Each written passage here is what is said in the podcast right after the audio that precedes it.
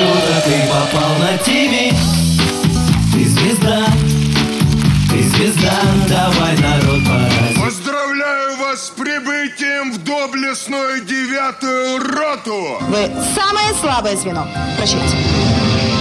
Я объявляю телепроект «Дом-2» открытым. Никто никогда не вернется в 2007 год. Уральские франки. Привет, это «Уральские франки» на нашем радиошоу о нулевых годах, самом сытом времени России. И сегодня со мной нет Михаила Вербицкого, поэтому на помощь пришла Ксюша Табашникова. Ксюша, привет. Привет, Леш. И наш гость, мне кажется, требует особой истории. Однажды, однажды я слышал крик девочки. «Боже, пустите, я знаю Славу Славинского!» Но эту девочку не пустили в клуб «Линч», а Славой Славинским она назвала Стаса Славиковского, тусовщика Кутилу. Стас, привет. Добрый вечер. И сегодня мы, получается, поговорим про клубную культуру нулевых. Стас, в нулевые года какие ты клубы открывал? Что у тебя было? Ну, начнем лучше с, с твоего прекрасного рассказа про девочку. Он мне как-то больше импонирует. Я помню, э, что таких случаев, когда люди на входе кричали, что они лично знают Стаса Славиковского, и поэтому их нужно запустить, были достаточно частые. И неоднократно я лично стоял рядом с этими людьми, они говорили, я сейчас ему позвоню, я говорю, набирайте. Вот, и они делали вид, что звонят мне. При этом, естественно, телефон мне никогда не звонил в этом случае. И таких людей было ну, достаточно много, но это никогда не работало. А насчет клубов, которые я делал... Подожди, подожди. То есть они тебе говорили, я сейчас позвоню Стасу Славиковскому? Абсолютно. Они мне говорили, я сейчас позвоню Стасу Славиковскому, он сейчас разберется. Я говорю, набирайте. Они достают телефон, куда-то звонят. Я такой думаю, не дай бог сейчас звонит, у меня телефон в кармане. Но нет, никогда он не звонил. То есть... Слушай, такое ощущение, вот сейчас или мне кажется, или культура фейс-контроля как-то немножечко ушла. Вот тогда она была как-то более выражена. Ну, может быть, она была выражена, потому что вообще тогда еще не был сформирован класс каких-то тусовщиков и любителей такой свободной жизни. И это был такой в диковинку, и в клубы ломилось э, такой разный народ что, я думаю, просто без фейс-контроля невозможно было бы как-то состояться. Плюс это была, скажем так, а, при правильной подаче, ведь это не просто отсеивание неадекватных людей. Это не просто как бы делание порядка у себя в клубе или там по возрасту какой-то отсев. Нет, это в первую очередь в хороших клубах это было именно а, для отсева своих и чужих. То есть для создания некой семьи. То есть, когда ты заходишь внутрь, ты абсолютно уверен, что все там свои. Допустим, у нас был клуб квартиры, и там был такой закон на фейсе. Угу. Что 70% людей, которые должны находиться в клубе, это наши постоянники, с которых мы знаем наизусть и каждого там лично выбызаем. Только 30% могут зайти со стороны, и никогда пропорция это не должна нарушаться. В этом случае ты заходишь как бы в семью, ты все время меньше, чем она, если у тебя 30%, mm-hmm. и семья тебя своей атмосферой передавливает. Если ты делаешь наоборот, то получается по-другому. Поэтому фейс-контроль, э, в принципе, имел когда-то значение в связи с тем, что сама клубная культура была более, на мой взгляд, инкрустированная всякими смыслами, в том числе и тех смыслах, которые я сейчас сказал. Слушай, ну я, кстати, да, я вспоминаю вот эту историю с фейс-контролем, а, ну даже вот Линч взять, да, последний проект, а, такой... Я, я бы не сказал, что в Линче был фейс-контроль. То есть Но... я, ну, я считаю, что фейс-контроль вообще умер лет, э, там, сколько-то, тысячу лет с половиной назад, лет 10 лет назад точно умер. Я... Сначала это был э, просто необходимый момент, и настолько необходимо, что просто действительно отсеивать очень странных элементов, и просто пропускная способность клуба могла не вмещать столько людей. Такие были адские времена. Я помню, в 2004 году это был самый вот такой клуб, который э, мог похвастаться огромным, огромными очередями на входе. Да, Ты клуб. Про Я про Березовский, ага. да, то есть это был единственный наш проект, где, ну, такой был масштабный проект, где был там 2000 метров, и ходили от 1000 до 2000 человек. Ну, может быть, там не совсем каждые пять в субботу такие были показатели, там, ну, не менее 700. И э, там как бы вот мы насмотрелись на эту историю, так как ездили, и был, это был единственный клуб, то ездили к нам на специальных автобусах, которые мы арендовали, и, значит, подвозили, подвозили пачками людей. И на входе обычно стояло человек 200 вот этого я такого давно не видел, и чтобы ФС-контрольщик просто выдирал из толпы людей вот так вот руками и затаскивал. Многие стояли по 3-4 часа, и я сам неоднократно выходил, видел человека с сосулькой значит, на носу. Он в самом начале пришел, и он такой, Рома, Рома», то известный Рома, да-да-да. Рома, а он был непреклонен. Рома, ну пусти меня один глазко, ну я очень хочу посмотреть. Это был, ну, дико популярный божественный клуб в тот момент. Единственный, понимаете, это совсем другая история, чем сейчас. И поэтому туда хотелось попасть хотя бы на одну минуточку. Но он, не- не- его не пускали. Был минус 30 примерно, он стоял до конца. И вот уже утром я выходил посмотреть, как обстановка, и там уже там типа полчаса осталось закрыть, и чувак стоял, говорил, пожалуйста, ну уже вы же уже все равно закрываете, там никого нет, ну пусти на хотя бы посмотреть одним глазком. Пускал? Рома сказал, не сегодня. Не сегодня? Шикарно. Я на самом деле хотела сказать про ощущение вот этой семьи, да, Э, ты действительно м, приходишь в клуб, я почему про Линч сказала, да, ты говоришь, что уже как такового фейс-контроля не было, но все равно было ощущение какой-то вот именно конкретной тусовки. Ты туда приходишь, у меня в других клубах такого, клубах такого не было. Когда ты приходишь и понимаешь, что тебе комфортно. Комфортно, потому что э, вот аудитория основная, она плюс-минус такая же, такая Нет, же немножко шизанутая. Я понимаю, она- что ты да. говоришь, и- и тут, скорее всего, э, немножко другая технология фейса. Ну-ка. Если, если мы вот в эти ну, нулевые это, были, э, это был реально фейс-контролерщик, который необходимо стоял на входе, кого-то выдирал, то есть какая-то была реальная работа, то, мне кажется, э, потом э, сам контент клуба стал фейс-контролером. И такое было в самом начале, еще до того, как мы начали заниматься ночными клубами. У нас был, э, значит, киноклуб, как я уже тысячу раз всем рассказывал. Пять, пять лет мы этим занимались. Вот никаких, никакого фэс-контроля в киноклуб не нужно. Понимаете, сам контент, что если люди пришли смотреть какую-то ну, страшную тягомотину, условно говоря, с точки зрения обычного человека, то это уже не случайный человек. И Там невозможно было кого-то выгнать или что как-то не соответствовало виду. Это также впоследствии, мне кажется, и сам Линч, благодаря какому-то достаточно странному контенту, э, начал собирать вокруг себя достаточно Странных стран- людей. странных людей, да. И тут уже не требовалось, то есть, то есть как бы не, не было толпы, с которой выбирать. Я говорю, фейс это когда ты можешь выбирать, это выбор. Ты выходишь, у тебя 100 человек, ты выбрал 10. А тут ты в линч выходишь, э, и особо толпы там прямо уж не стояло. А все, кто приходил, они были наши. Как бы я в этом плане. Но мне кажется, что здесь еще личность уже арт-директора. Это, эти 70% наполняет 70% семьи. То есть, скажем, со временем наросла эта семья. Я бы так не сказал, потому что семья достаточно быстро умирает в, в клубной культуре. Как За бы. сколько? Так как мы ну, занимаемся этим исследованием этого дела 20 лет, то как бы я думаю, что лет 7-8 и все. То есть как бы не, не дольше, как бы, ну 10 как бы. Поэтому мы уже несколько раз меняли шкурку. То есть у нас сначала было ПВ, э, и как бы оно, в принципе, достаточно долго держалось там, но тоже не, не до бесконечности. То есть там люди ходили к нам, ну, может, лет 7 Пока не вырастали, да, Лет да. семь, да. Вот потом мы уже открыли квартиру, и я бы сказал, что там не было ни одного практически ПВшника. Там, ну, через, через год-полтора там новая она росла. Потом пять лет занимались квартирой, и вся эта аудитория э, от нас полностью ушла в дом печати. Я это помню этот момент. Потому что мы в этот момент открыли оленя. У нас не было других вариантов. Нас выгнали просто, клуб, квартиру выгнали. Мы не могли продолжать в так- таком как бы милом, уютненьком стиле. И решили на авантюру такую. И, и там нарастили абсолютно новую аудиторию, которая до сих пор нас помнит. И к концу там... То есть я шел в оленях и никого не знал, что для меня было непривычно в любом месте. Я иду здороваюсь. Как бы, ну, как бы. И, и Линч практически тоже с нуля создавался. И сначала вообще никто не ходил в него. То есть там все не так-то как бы радужно, как кажется.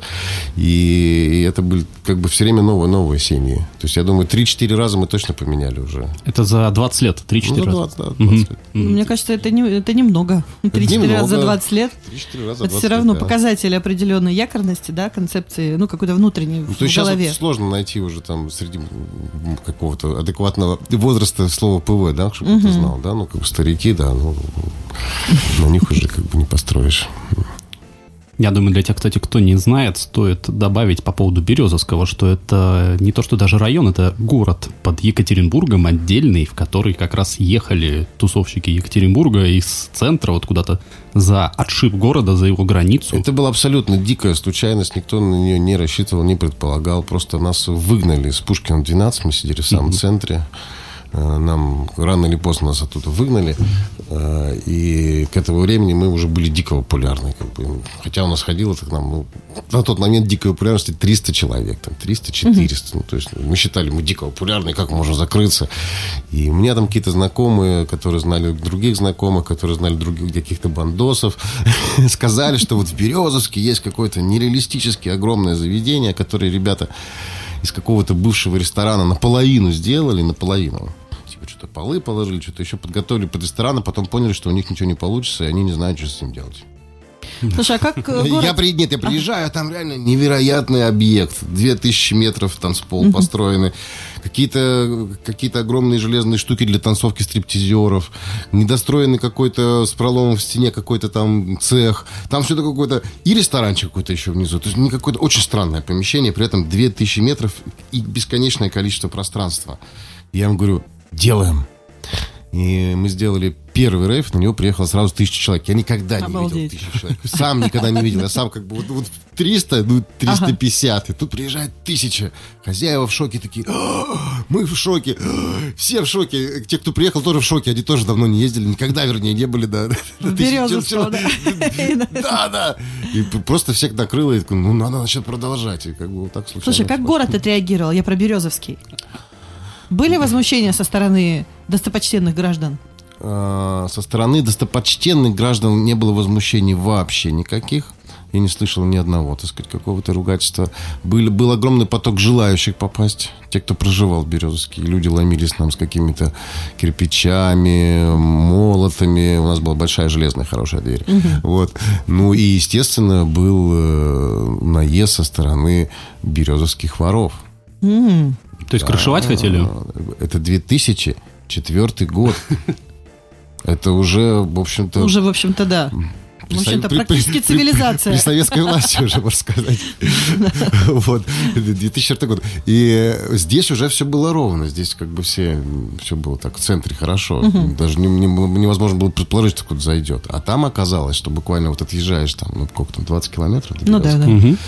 И уже к тебе приезжает смотрящий с косым глазом там, Сообщают о своем желании. его звал- его звали Малай. Вот кто знает хорошо вот воровской, значит, режим. Он был подчиненный Трофы, один из, ну, в общем, там целая история.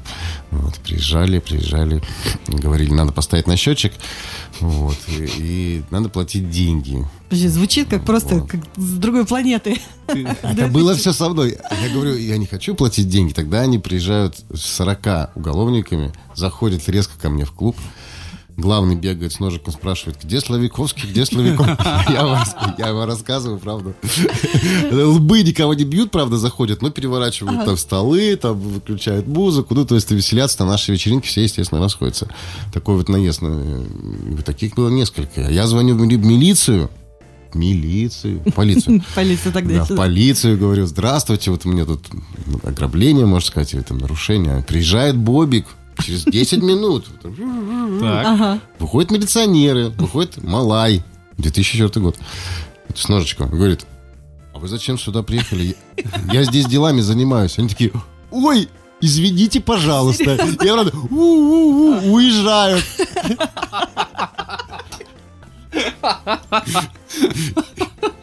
Ре- Реально. Я тогда сам был в шоке. Я думал, что же мне делать, как бы. А мне там, знаешь, там какие-то там 20 с чем-то лет, там, непонятно вообще. как- вообще как- щенок. да, я вообще как сюда попал вообще. Я вообще ничего не понимаю, с какими бандосами не общался. То есть у тебя какой-то такой, знаешь, нов- новый мир. Слушай, Стас, сколько у тебя жизней? Я не знаю, сколько у меня жизни, но буквально вот недавно я встречался с одним человеком, буквально дней пять назад. Я захожу в один бар, не буду говорить там, значит, чтобы не рекламировать, просто в один новый открывшийся бар. Поговорить с, с этим человеком. И мне встречает хозяин и говорит, о, Стас, я тебя помню, мы тебя знаем. Я такой, кто ты? Он говорит, а я тот самый, к которому ты приезжал, когда на тебя воры накатили. Такая-то вот у меня фамилия. У меня было тогда охранное агентство. Я такой, ах, вспомнил я тебя. И действительно, когда вот все это произошло, я ездил, искал по всему городу защиты и обратился к трем агентствам, в том числе к нему. Он меня вспомнил недавно, недавно. Он говорит, и мы тебе сказали сумму, и ты отказался. Я говорю, конечно, мне точно такую же сумму, как бандиты сказали. Он говорит, а знаешь почему? Потому что мы ему позвонили, Малаю, спросили, сколько ты просил с него? Он говорит, ну вот столько. Ну тогда и мы столько же попросим. Это было пять дней назад. Человек мне рассказывал это на голубом глазу. Ну, ну, как бы, типа, ну вот так вот мы живем. Урал. Типа, что ты хотел, я тебя помню. Ты к нам- 2004 Ты к нам год. приезжал. да. А я ему говорю, а ты знаешь, как все закончилось-то? Он говорит, нет, не знаю. Я говорю, а все закончилось очень-очень хорошо. Никакие ваши разводки, конечно, я не принял. Никакие деньги я платить не хотел. У меня был э, двоюродный брат, работающий в прокуратуре в тот момент. И он очень долго искал каких-то каких связей. Мы, месяца четыре, короче, мне этот бандит вот терроризировали. Даже была у нас с ним рукопашная один раз. Воу. Да, да, они залетели в кабинет, и он не успел надавать просто по морде, я что-то ответил. Ну, как бы в этот момент уже, видимо, мы поняли, что что-то проблема серьезная. 2004 год. Меня неожиданно отвели какому-то человеку, который сидел где-то на железнодорожном вокзале, за какими-то путями, надо было долго идти. Стоял маленький двухэтажный обшарпанный домик без вывески. И там сидел некий человек без всяких там форм, какой-то там свитерочки какой-то. И он говорит, мне ему сказали ситуацию, он говорит, а, малай. Ну, так все хорошо, и вы не волнуйтесь, идите спокойно домой, больше ничего с вами не будет. И никаких денег не надо. И все. Вы знаете, я до сих пор пытаюсь понять, что это за человек, как так получилось. Да? Да, да, Он я даже не помню, кто это, но до сих пор он благодарен, потому что все остальные участники банкета, включая того, который встретил пять дней назад, вот совершенно по-другому себя вели. Вот такие были лихие времена. Вот тогда, занимаясь клубной культурой, э, фактически якобы мы занимались клубной культурой. На самом деле, э, я считаю, что мы непрерывно экспериментировали с жизнью э, и как бы засовывали вся, вся самые необычные ситуации, чтобы просто испытать максимум, так сказать, такого необычного экспериментального Опыта. Опыта, да, да, да. И поэтому вот я как раз тогда Илсакову пытался объяснить э, на этом нашем чудесном форуме, что отсутствие лицен- лицензии, да, это важный момент, да. Нет, он как бы, ну, а вообще отсутствие документов, как бы, ну, все, все действительно помещения, которые мы брали, они не могли быть использованы официально по закону. И они, мы всегда попадали в маленький временной зазор. Мы его просто чувствовали, понимали, что вот сейчас помещение было у тех, а сейчас оно перейдет к тем. А вот в этот момент, в середине, оно никому не нужно. Оно просто стоит по какой-то причине. И в него, в том числе, нельзя вкладывать деньги. Ну, каким-то людям серьезным, да? Потому что оно стоит как бы на паузе. И в эту паузу можно залезть. Так было в Совкино. Нас заранее предупредили, что, в принципе, Совкино а, отойдет в Мускомедии, скорее всего. Как бы. Но так сразу нужно было через как бы, один этап. Как бы. И поэтому, когда нам его выдали, я стал директором Совкино, последним директором кинотеатра Совкино. Мне достался, кстати, архив редчайший всех приказов директора Совкино, которые были за, последние с 30-го года.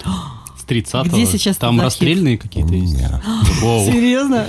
Ты не представляешь, какой-то э, документ, он существует в одном экземпляре.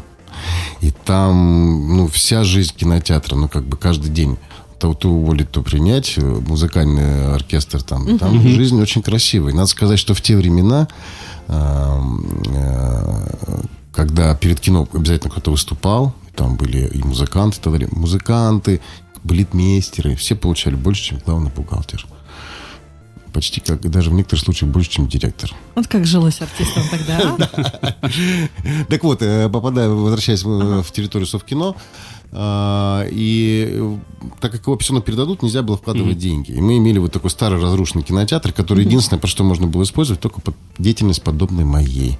То есть пиратская, когда можно просто запихать колонки, сделать концерты прямо в центре города. И таким образом, еще до появления телеклуба, здесь все эти концерты проходили. Но мы знали, что временной момент закончится. Он закончился, открылся какой-то другой.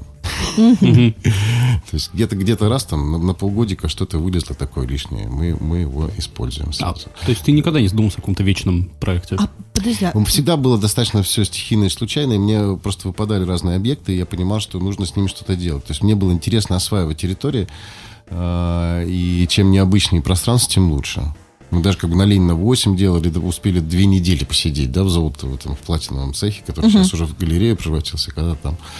э, Когда-то мы Но это даже похоже успели все на э, концепцию уличного искусства, да? Нет ничего вечного, ты забомбил стену, все там просуществовало, насколько то просуществовало, окей. Но ведь вечного ничего и нет. Вот Ну э, взять, казалось бы, вечное, да, кинотеатр «Салют» мой любимый, да. То есть мы там что-то 13 лет, что-то вот я там как колупался, как мы что-то там делали, и что? Подожди, всё 13 лет? 13 лет. И что? И все, как бы, оно сейчас, не, ну, все, как бы исчезло из пространства, и нет его, и через некоторое время сейчас забудется. То есть это все, как бы сказать, песочные, Слушай, как к тебе М, попадали фигуры. эти объекты? не знаю, случайным образом. Я говорю, что Березовский попал случайным образом. Мне просто сказали, ну, вот мне все время как не прилетают, а моя задача как бы сказать да или нет. Я все время говорю да. Это моя основная проблема. А, всегда говори да. Да, слушай. Ну, то есть это какие-то- какие-то совместные знакомства или что просто... Какие-то я- совместные знакомства, да. То есть вот там с, с директором кинотеатра «Салют» будущего я был знаком просто раньше. Он знал, что я увлекаюсь кино и как-то привлек меня к проекту. Там, ну, ни- никаких, ни- никаких связей нет. Нет, просто случайно вот выпадающие объекты. А потом вот раз там мускомедия выпала. Потом мы вышли на крышу «Салюта» и поняли, что на крышу «Салюта» никогда никто ничего не, не выходил. И решили выйти. Оказалось, что это можно. Ну, как бы, ну, так как-то. А потом оказалось, что нельзя, нельзя, нельзя никогда, никогда больше не выходить на крышу «Салюта». Ну, и все. То есть, и вот вопрос в том, что если бы мы не, не, не- не подумали, что можно, как бы не сказали «да», э, несмотря на то, что все были против, были против главный инженер, директор. В принципе, мне каждый проект нужно было, так сказать, пропихивать через них, заставить людей так или иначе поверить в это дело. То, то просто не было бы этого, и все. Расскажи про команды свои. А, в- Я бы не сказал, что сейчас у меня она есть, какая-то большая глобальная, но когда мы делали большие проекты, она, естественно, была и была достаточно немаленькая. И вот э, большая половина команды, мне кажется, в свое время приманил на телеклуб чудесный. Вот. Но так как у них действительно деятельность большая, и такие крупные специалисты, как наши, оказались нужны.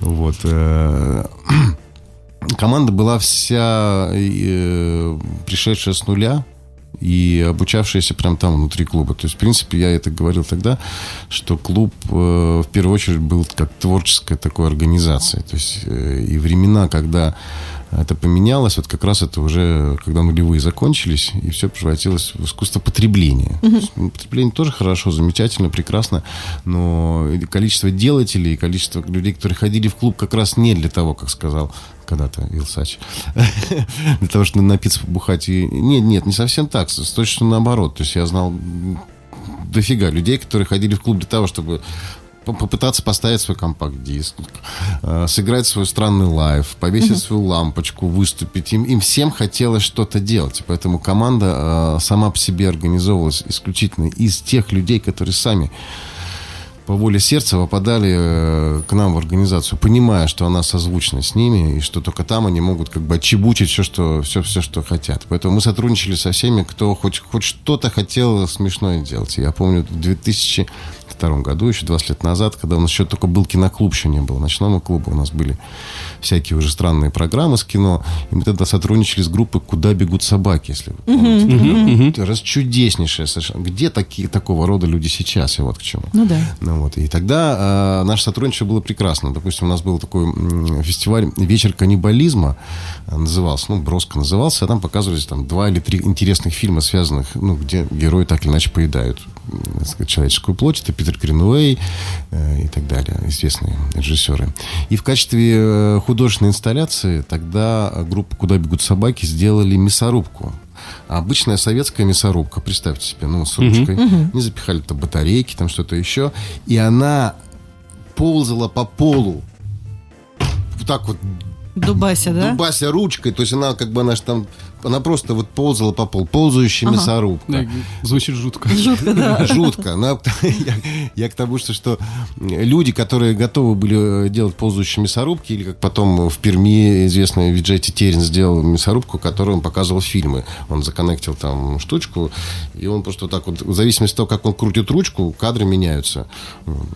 И таких э, людей, которые все время что-то творили и делали, их было очень много. И на основе них фактически делался э, ПВ. И, в принципе, принципе, весь, вся наша концепция ПВ именно, ПВ, была в том, что это коллективная сумасшедшая энергия. Когда мы почувствовали, что она просто закончилась, мы объявили о том, что мы закрываем ПВ и никогда под этим брендом не, не, не будем открывать ни один клуб. Это было в 2010 году. Мы услышали историю про ПВ в Березе, в котором ты возвращался в 90-е фактически. Ну, я имею в виду по разборкам. Я не... Да, А да, да, по разборкам, да. Это еще была прекрасная история, когда к нам буквально через месяц уже, после- два после работы, приехали э, какие-то ну, первые вот менты, всякие ор- организации по, по слежению. Вот, и сказали, у вас тут все, там, все незаконно тролливали, мы сейчас приедем, через часик все опечатаем, чтобы вы больше даже не заходили сюда. Вот. И э, я помню, что они хотели опечатать э, каждый чиллаут, там были такие хорошие железные двери, там какие-то комнаты предполагались изначально строителями для, для проживания прям в клубе. Мы из них чиллаут наделали. В общем, когда приехали э, судебные приставы, опечатать, там было, по-моему, 18 дверей они хотели печатать.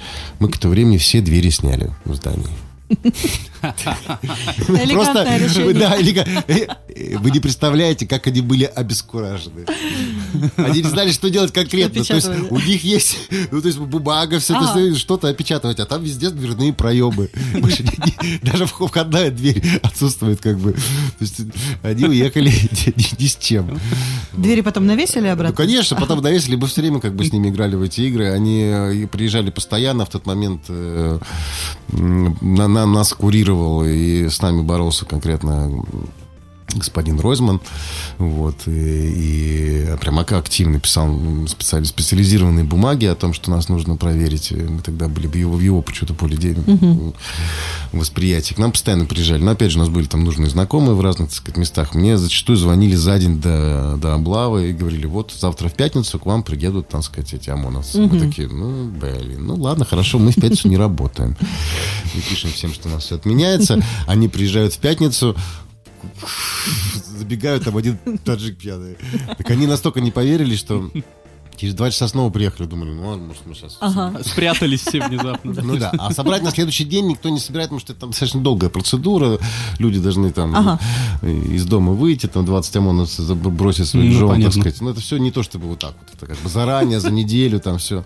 Вот. И поэтому мы так часто избегали просто эти- э, этих облав, ну и, конечно, попадаться тоже попадались. Поэтому такие были ли- ли- лихие годы, но божественность на тот момент клуба, который мы делали, была такова, что люди, которые доходили, считали себя, так сказать, исключительными. Вот. И, и, и исключение из клуба сейчас такого как бы, ну, не страшно. Ну, скажете, ну, не ходи в самоцвет. Ну, Ну, ладно.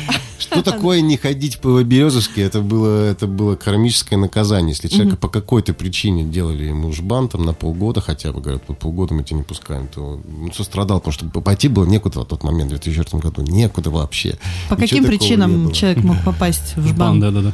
Ну, вот у нас э, был один франки. такой конкретный случай в 2004 году. Человек э, был внутри какой-то тусовки. Один из парень такой был, как бы, дружил со всякими там диджеями, вроде бы такой весь уже, весь в это, якобы в клубной культуре, но все дела у него еще пацанские остались. Он там типа то ли вором был, то ли- я не знаю, там, какие пацанские дела. И мы там в нашем гардеробе, обычном нашем ПВшном гардеробе, это что это значит? Ну, это когда все навалено кучей, вот, выдали куртку, и там был слегка надорван карман. Как бы, ну, в принципе, ну а что такого? Нет, ну, с другой стороны, нет, вызвали меня, я все это помню, как бы, все там разборки, тролливали, у меня надорванный карман, ну, мы, естественно, люди приличные, мы, на самом деле, и за шубы норковые платили иногда по 50 тысяч, вот, нашей жизни, а тут, ну, надорванный карман, говорю, ну, пожалуйста, давай мы тебе, там, не знаю, там, я не помню, там, тысячу рублей мы дадим или что, ну, какую-то там, условно говоря, ты там подошьешь, на тебе, не вопрос, как бы, виновата, что, пацанские разборки. А он говорит, нет, мне нужна стоимость полной новой куртки, 30 тысяч рублей. Как бы Я 2004 говорю, в смысле, год. это то, что если то есть машины столкнулись, ты будешь не, не за починку, а прям полную новую Да, полную новую машину. Я что, дурак на старой машине есть? Я что, куртку теперь буду, которая подшита носить? Да. А я ему говорю, как так ты вообще? У меня какие-то уже, у меня уже трубки суют, мне какие-то смотрящие уже звонят, там, типа, ты зачем нашего обижаешь? 2004 год. Я вот такой фигней занимался странной. Я, я тут я что-то совсем думаю, ну, деньги вроде были, в клуб люди ходили, я думаю, Ух, что ты мне разозлил. Я говорю, ладно, хорошо, давай я тебе отдам, сколько ты хочешь. Вот я тебе отдаю сейчас 30 тысяч. Всё, Иди. Ну, только с одним условием. Не ты, не твои друзья, вот все, кто за тобой еще замечен, больше никогда здесь не появляйся. Ой, да, конечно, все, все, вышел. Все. Где-то через две недели начали гонцы приходить. Ага. Так. Пустите нас. Мы, мы с ним на самом деле не связаны. Мы не его друзья. Дед. Он бился три месяца. Через три месяца он до- дополз лично, значит, там чуть ли не на коленях пришел, говорит, все, что хочешь сделать, только пусти меня Стас обратно. Джан. Я ему говорю, хорошо, двойная сумма обратно. Он заплатил обратно двойную сумму. И с этого момента Каждый раз, когда он меня видел, он подбегал, говорит, спасибо, здравствуйте, так все хорошо. Всех его друзей стали пускать. Такая была божественная история клуба, что люди не хотели Господи. туда, не, не хотели отсутствовать там. Это Слушай, великолепная а вот, история. вот вопрос возникает, э, раз уж, раз уж, а можно ли было купить место в семье? Да, конечно, нет. Это вообще был некоммерческий клуб. То есть я еще раз говорю, что мы вообще, э, нашим бизнесом это никогда не было. Мы просто по случайке все, все это залетели. Сначала оказались в каком-то полуразрушенном кафе, поставили пару колонок и удивились, как это прекрасно. Потом вот залетели в какой-то Березовский, удивились, как это может быть прекрасно. Ну, то есть... И э, о деньгах вообще не думали. В тот момент я считаю, что мы просто про- просрали практически все деньги, которые мы заработали на этом проекте. Потому что когда э, начал ходить тысяча человек, я никогда не видел тысячу человек. И даже не представлял, как контролировать это. То есть я учился в процессе. И пока я учился, мне кажется, я там, ну, как бы, до- дофига людей обогатилось. Люди, охранники продавали билет. Потом, когда я, когда это через несколько месяцев только понял, там, через 3-4 начал что-то вообще соображать, что вообще происходит в такой тюрьме. Одновременно у меня там 5 танцполов было. То есть я размахнуться-то размахнулся, а как с этой махиной бороться не знал. У меня каждые выходные болела прям башка, прям по-настоящему болела. Я не знал, что с этим делать. Просто я не понимал вообще. Но постепенно разобрался. И когда разобрался, я понял, что у меня там ну, охранники могли за ночь 50 тысяч зарабатывать. Там, просто продавая билеты, там, а, там бармены, там, ну, то есть у всех там были бешеные зарплаты, но не у меня. Когда я понял, что, что все заработали, кроме меня, конечно, я несколько огорчился. Так тебе, тебе надо было стать смотрящим в этом клубе и процент у нас на Так счетчик вот, да, а я, а я все, понимаешь, увлеченно занимался своим делом. Мне все казалось, что вот весело, чтобы всем было весело, это самое главное. Слушай, ну вот, а тогда вопрос, а стартовый капитал откуда на это на все брался? Просто был какой-то тайный спонсор, всегда было интересно. Так вообще тебя- не было. В том-то и дело, что мы прям нач- начали с нуля. То есть мы когда первую, первую свою в жизни вечеринку сделали, мы у Дениса Плотникова, который был директором Люка, и еще тогда работал, арендовали э, там 4 колонки за 4 тысячи рублей. Вот. А Потом, когда клуб Люк закрылся, мы у него арендовали эти колонки там по более дешевой цене сразу на месяц. Потом на два, еще на месяц продлили. Вообще Денис просто получал там 3 копейки с клуба ПВ, и, значит, всем, все были довольны. Он помогал тем самым развиваться клубной культуре. Спасибо ему большое. Потом мы на первые деньги все равно что-то зарабатывать начали. Все же люди хотели. Я полетел в Москву, купил две колонки. Привез их э, прямо как вот пассажирским этим самым. Ну и так вот еще две колонки, еще две колонки. Помещения-то никак своего не было, документов никаких не было, лицензии не было. То есть все, что нужно было, То есть это из дома бы- привозились колонки, Фактически, да, театр Шапито. То есть принцип был ПВ, это театр Шапито. В любой момент ты берешь там где-то навалено это барахло, ты загружаешь колонки, какая-то декорация, какая-то стойка сделана из какого-то там, э, из каких-то трех досок. Все это везешь, какое-то место расставляешь, развешиваешь, загоняешь команду художников, которые почему-то за два дня превращают это в магический мир. Включаешь свет, чтобы все было прекрасно. Пару красных лампочек. И, такая магия, которую ты нигде не увидишь. Потом тебе говорят, иди отсюда. Ты такой быстро все это собираешь куда-то, куда-то увез. И потом уже это настолько стало привычным собирать клуб каждый раз, что технология этого была в клубе «Квартира». Это же очень удивительный клуб, который был в «Салюте». Его же не было. Это был клуб «Призрак». Самого ни клуба, ни из помещения. Это был фойе третьего этажа между двумя залами. И в обычные дни, во все дни, там просто зрители сидели там, ну, пер- перед сеансами. И никаких там... никол- все это выставлялось каждый раз перед пятницей и субботой. И к субботе, когда, когда пятница заканчивается, к 6 утра, ты должен был все сделать так, что в 8 утра приходят зрители в салют, чтобы они даже не почувствовали, что здесь что-то было. Что здесь мог быть какой-то клуб, что какие-то пьяные люди, все должно было вычищено быть до, до, до, иде- до идеальности. Но не всегда получалось, как бы иногда, значит, э, вот я помню, э, инженер главный в понедельник в, подвале застал девушку, которая сп- спала в обнимку с трубой, с горячей.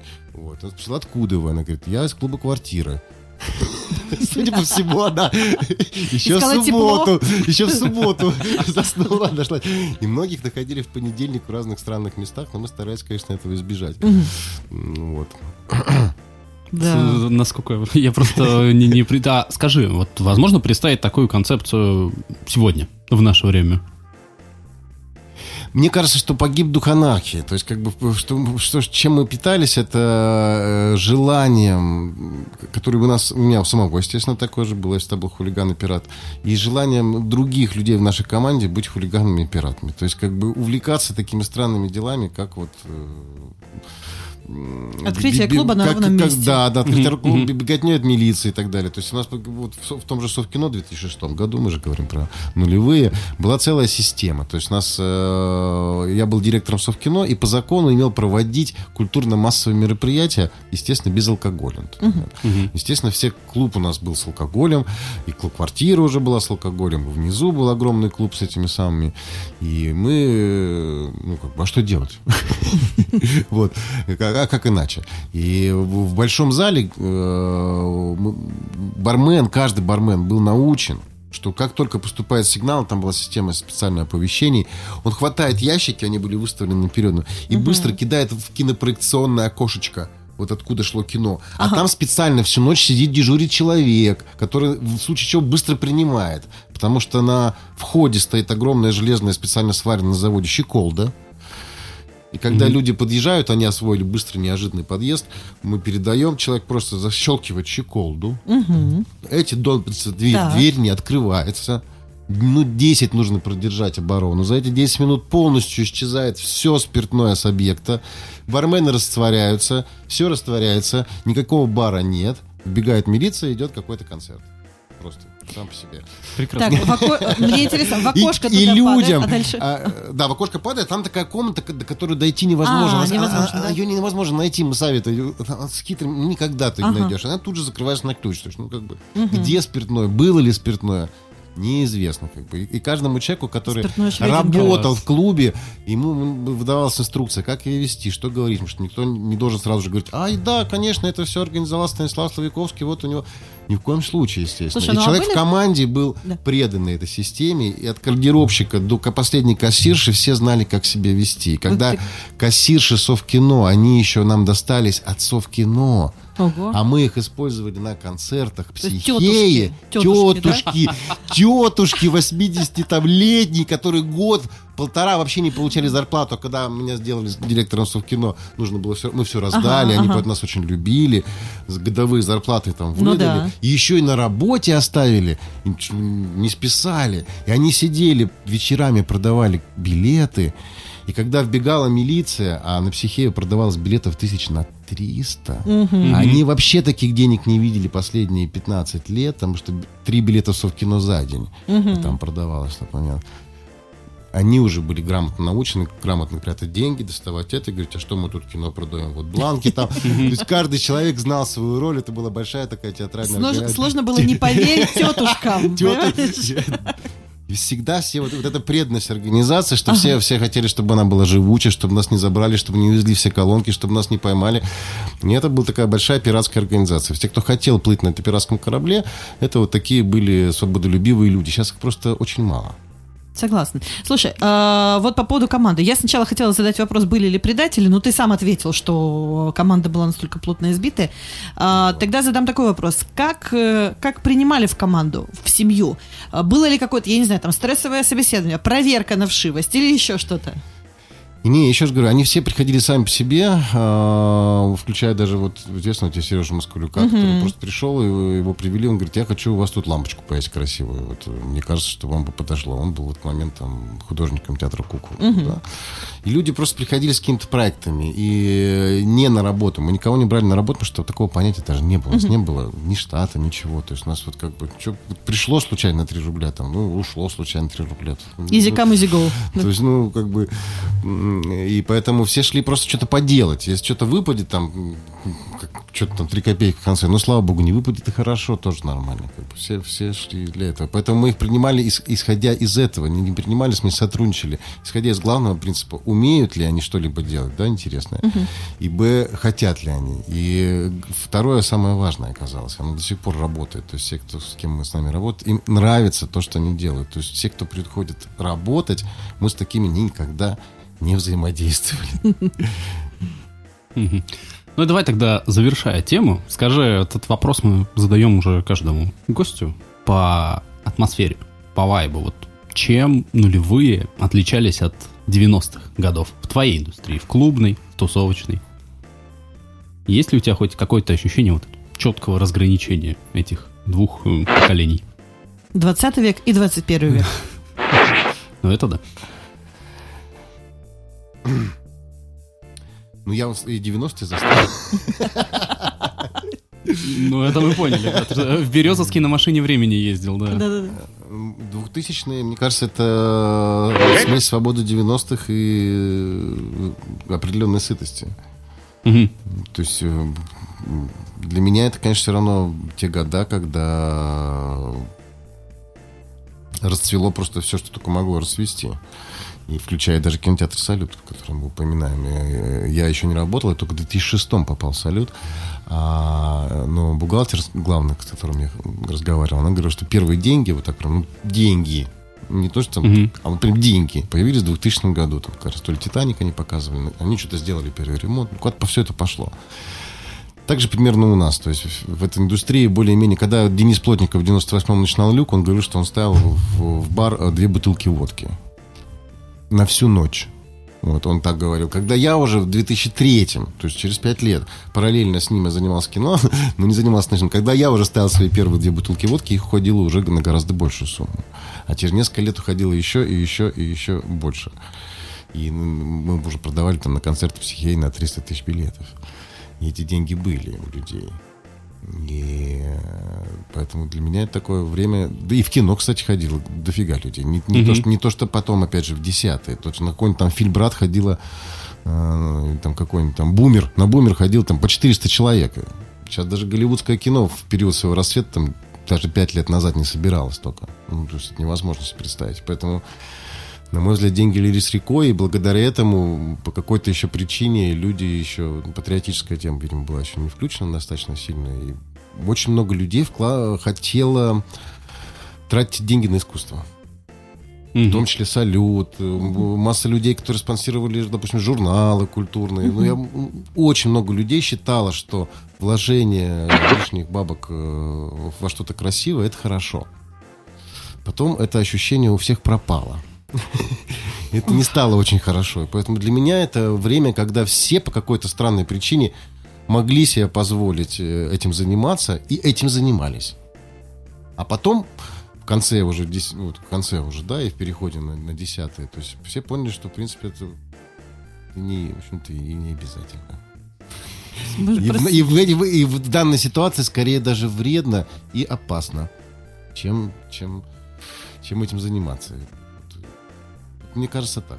Ну, мне кажется, любители вредного и опасного все равно останутся всегда. Ну, ну, я же здесь, нормально. Слушай, я тебя все время, когда представляю людям, ну, р- рассказываю про Екатеринбург, про, про клубную историю, я говорю, у нас деятель есть такой, я говорю, я его называю непотопляемый Стас. После сегодняшней нашей записи я прямо убедилась в том, что ты действительно непотопляемый Стас. Спасибо. Какой следующий проект? Вообще, есть ли в голове следующий проект? Стоит ли Слушай, ну ждать чего-то? Мы пока вот э, не знаем, что будет, что, что будет дальше. Настроение у всех э, весьма определенное. И, как говорится, занимаемся пока чем, чем есть. Поэтому уж не, не будем рекламировать те вечеринки, которые я делаю. О них мы поговорим лет через э, несколько. Да, но я могу просто сказать, что мы, в принципе-то, никуда из дел не ушли. Просто, э, да, у нас определенная тематика, но а, как бы условные кролики, перформансы и все такое, все это, все это есть, сохраняется, да. Ну, а, мы, мы продолжаем этим заниматься, мы в деле, и, и в в этом году у нас был достаточно большой проект там с клубом «Энтропия». Мы делали много разных вечеринок. В принципе, мы никуда не деваемся. Но мы всегда соразмерны той площади, которая у нас имеется. Когда у нас был кинотеатр «Салют», мы могли развернуться максимум. Сейчас мы совсем бездомный театр «Шапито». Это только я один кот, который перемещается по каким-то местам и что-то с собой возит. Соответственно, проектов чуточку поменьше. Но мы все живы, здоровы. Это самое главное. Прекрасно. Все, спасибо, Стас. Это был подкаст «Туф нулевые». С нами была Ксюша Табашникова. Ксюша, у давай пари. Супер. И Стас Славиковский. Стас тоже пари. Супер, все, спасибо. Уральские франки. Нулевые.